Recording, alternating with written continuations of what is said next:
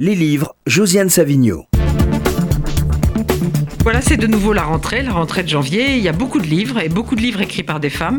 Et il y en a un que j'ai particulièrement aimé, c'est le premier roman de la comédienne Isabelle Carré. Ça s'appelle Les Rêveurs. C'est publié aux éditions Grasset. Et alors, pourtant, j'avais des préjugés contre ce livre avant de le lire. Je me disais, encore une actrice qui se prend pour une romancière. On a toujours tort d'avoir des préjugés.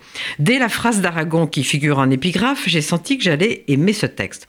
Le roman, c'est la clé des chambres interdites de notre maison, écrit Aragon. Et c'est en effet toutes les chambres interdites couvrent avec subtilité Isabelle Carré. Alors, si je vous donnais le pitch, comme on dit, vous pourriez penser que c'est un roman autobiographique assez conventionnel, où on parle de sa mère, de son père, des problèmes de couple, des problèmes de l'adolescence, etc., etc.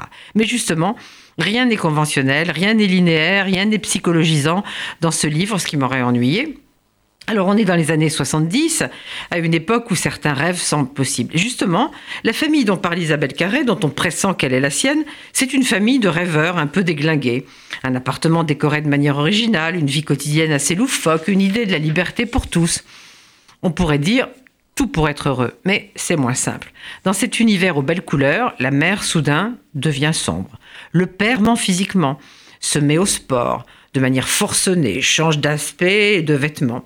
Et celle de ses trois enfants, il y a deux garçons et une fille, qui est certainement Isabelle Carré, découvre douloureusement la complexité de l'univers des adultes. Alors elle cherche sa place avec beaucoup de difficultés. Est-ce que le théâtre va la sauver? Certainement. Mais l'écriture aussi. En fait, elle a commencé à écrire il y a des années.